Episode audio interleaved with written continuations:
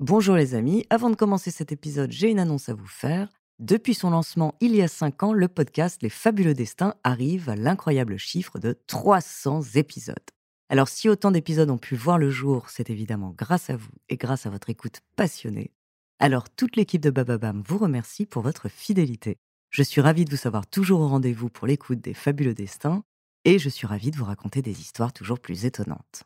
En cette occasion particulière d'ailleurs, nous vous avons préparé un épisode spécial, alors bonne écoute et merci. Août 480 avant Jésus-Christ. Les premiers rayons du soleil baignent la mer Égée d'une lumière cuivrée. Le jour commence à peine à se lever sur la Grèce, et pourtant l'air est déjà sec, étouffant, chargé de poussière. Il fait chaud. Une goutte de sueur roule sur le front de Léonidas, glisse le long de sa joue hirsute et passe entre ses lèvres, toujours meilleur que le goût des larmes, mais moins grisant que celui du sang. Le regard acéré, il contemple un instant les montagnes environnantes, avant de se tourner vers ses compagnons d'armes. C'est le roi de Sparte. Et les hommes qui se tiennent debout face à lui sont ses meilleurs soldats. Mes amis, j'espère que le repas de ce matin vous a plu car ce soir nous dînons aux enfers. Le discours du chef, aussi court soit-il, est aussitôt accueilli par une ovation de cris guerriers et le vacarme des lances et des épées frappées sur les boucliers. L'heure n'est pas à la peur, à la lâcheté, à la raison. L'heure est au combat et à la gloire qu'apporte la mort sur le champ de bataille. Personne parmi eux n'en doute une seule seconde. À travers les fentes des casques, une lueur de folie brille dans les yeux de chacun. Une barbe épaisse cache leurs énormes coups Partiellement couverts par une cuirasse de bronze, les muscles de leur torse n'attendent qu'une seule chose, se contracter pour tuer. Leur corps tout entier, leur force et les réflexes dont ils sont capables sont l'aboutissement de décennies d'entraînement acharné. Chacun de ces hommes est un guerrier complet, le soldat ultime que toute armée antique rêve de compter dans ses rangs. Et pourtant, ce matin d'août 480 avant Jésus-Christ, tous savent qu'ils seront morts avant le coucher du soleil car à quelques centaines de mètres, de l'autre côté du défilé des thermopyles qui donnent sur l'intérieur des terres grecques et qu'ils gardent férocement, une autre armée attend. Les gigantesques troupes de l'Empire perse, commandées par le grand roi Xerxès. Plus de 100 000 hommes qui s'apprêtent à déferler sur le rempart humain que forment Léonidas et ses Spartiates, et eux ne sont que 300.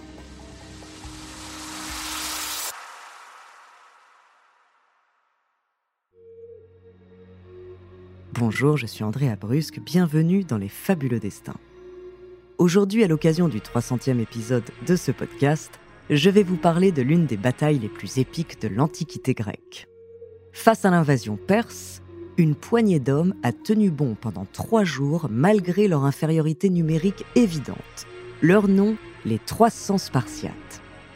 De leur stratégie militaire impressionnante, au courage proche de la folie dont ils ont fait preuve, découvrez leur héroïque destin.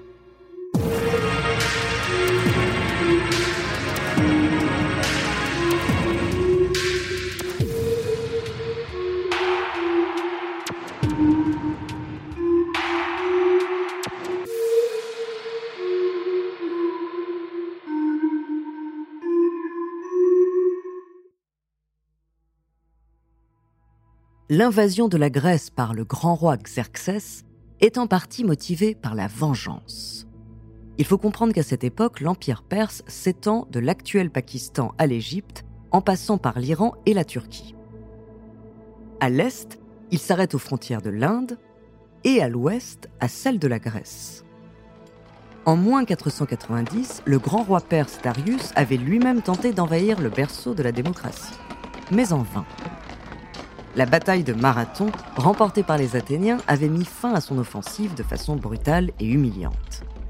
Alors, dix ans plus tard, quand son fils Xerxès accède au trône de l'Empire, il n'a pas oublié l'insolence hellénique. Cette fois, il compte bien faire payer les Grecs, annexer leurs terres, soumettre leur roi et réduire en esclavage quiconque se dresse sur son chemin. En moins 480, Xerxès rassemble donc une gigantesque armée et marche depuis l'Est sur la Grèce. La Grèce n'est alors pas à proprement parler une nation. C'est une zone unifiée d'un point de vue culturel, mais composée de plusieurs cités souveraines qui se font souvent la guerre. Les deux plus importantes, Athènes et Sparte, entretiennent une rivalité de longue date et n'ont pas pour habitude de signer des traités de paix. Mais lorsqu'elles entendent parler de Xerxès et de ses troupes aux portes de la Grèce, elles décident de s'allier. La menace est trop grande. L'armée perse compterait plusieurs centaines de milliers d'hommes, une force bien supérieure à celle de Darius dix ans plus tôt, et refuser de s'unir, c'est se faire décimer dans les semaines à venir. Le problème, c'est que les différentes armées grecques sont éparpillées à travers le pays. Déplacer un grand nombre d'hommes demande des moyens, de l'organisation et surtout du temps. Et c'est précisément ce dont il manque. Il faut à tout prix ralentir la progression des Perses.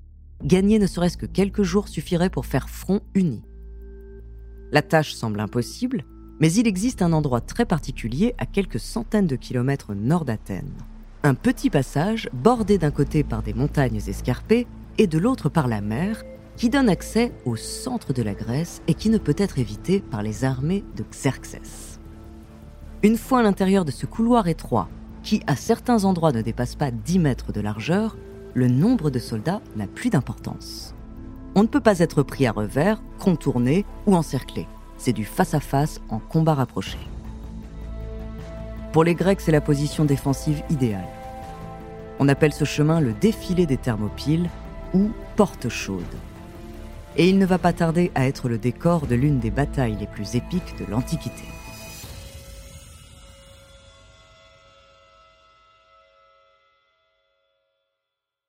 Avant de poursuivre, nous voulions vous remercier pour votre écoute. Pour nous soutenir, abonnez-vous à la chaîne Bababam Plus sur Apple Podcast, cela vous permettra une écoute sans interruption. Ou bien écoutez ce message de notre partenaire sans qui ce podcast ne pourrait exister. On se retrouve tout de suite après.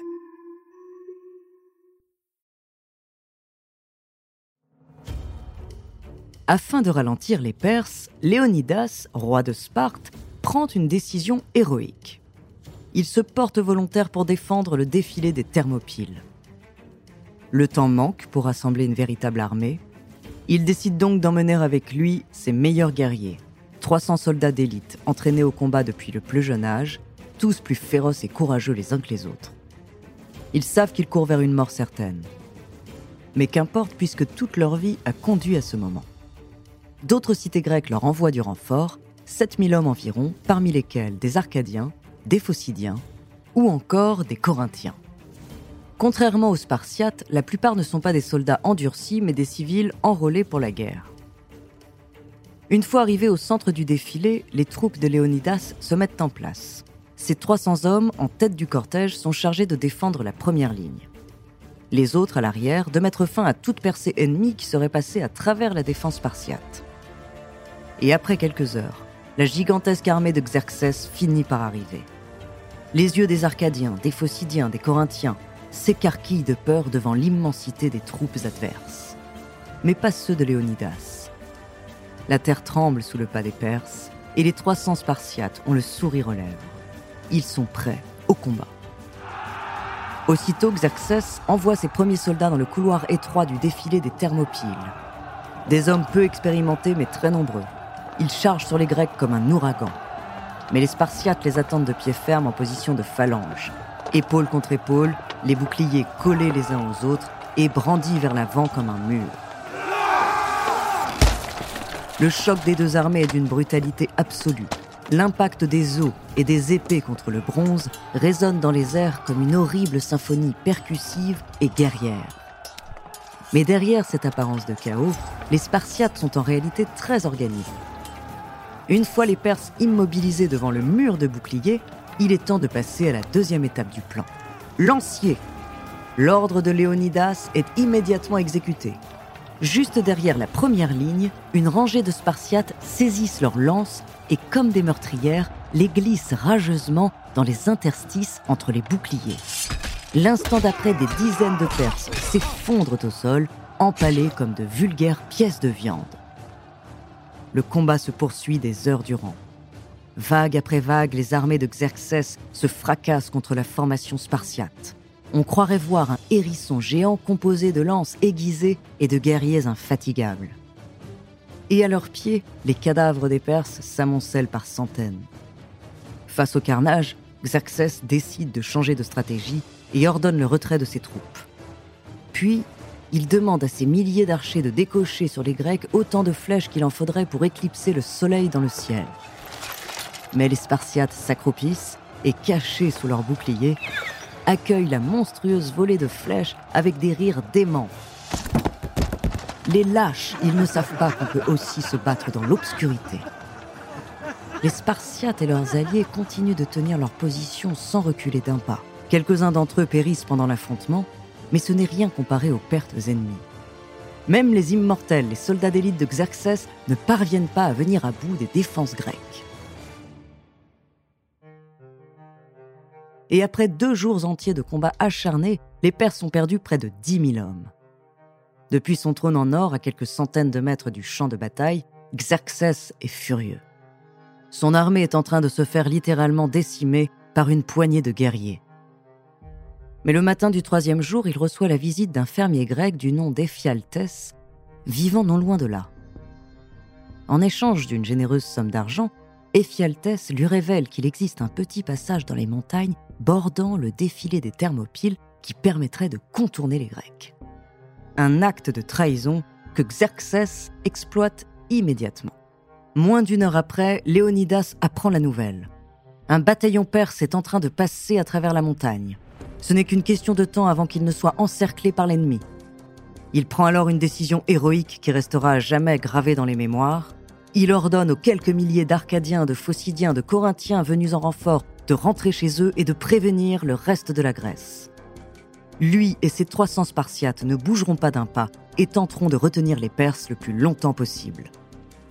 Le reste de la bataille des Thermopyles appartient à l'histoire, mais à des airs de contes mythologiques.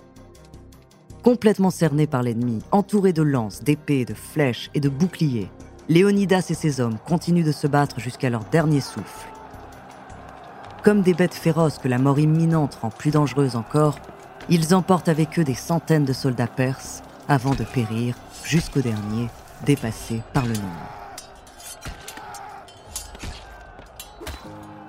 Leur sacrifice héroïque permet au reste des forces grecques de gagner un peu de temps et de s'organiser pour lutter contre les Perses. Mais il a surtout pour effet de galvaniser la population pour les batailles à venir. Leur fierté, leur courage et leur férocité deviennent instantanément un modèle à égaler pour le reste des cités grecques. Sans parler des milliers de Spartiates restants, animés par un esprit de vengeance. Et l'année suivante, les batailles de Salamine et de Platée remportées par les Grecs sonne définitivement la fin de l'invasion perse. L'histoire de ces 300 soldats spartiates est formidablement bien racontée dans le film 300 de Zack Snyder, sorti en 2006. Bien qu'assez manichéen et historiquement imprécis, le film reste un classique du genre. Merci d'avoir écouté cet épisode des Fabuleux Destins, écrit par Ellie Oliven, réalisé par Antoine Berry-Roger. Pour fêter notre 300e épisode, celui de la semaine prochaine sera également un peu spécial. La semaine prochaine, je vous raconterai l'histoire d'un des personnages de fiction les plus cultes de la littérature contemporaine, Frankenstein. En attendant, si cet épisode vous a plu, n'hésitez pas à laisser des commentaires et des étoiles sur vos applis de podcast préférés.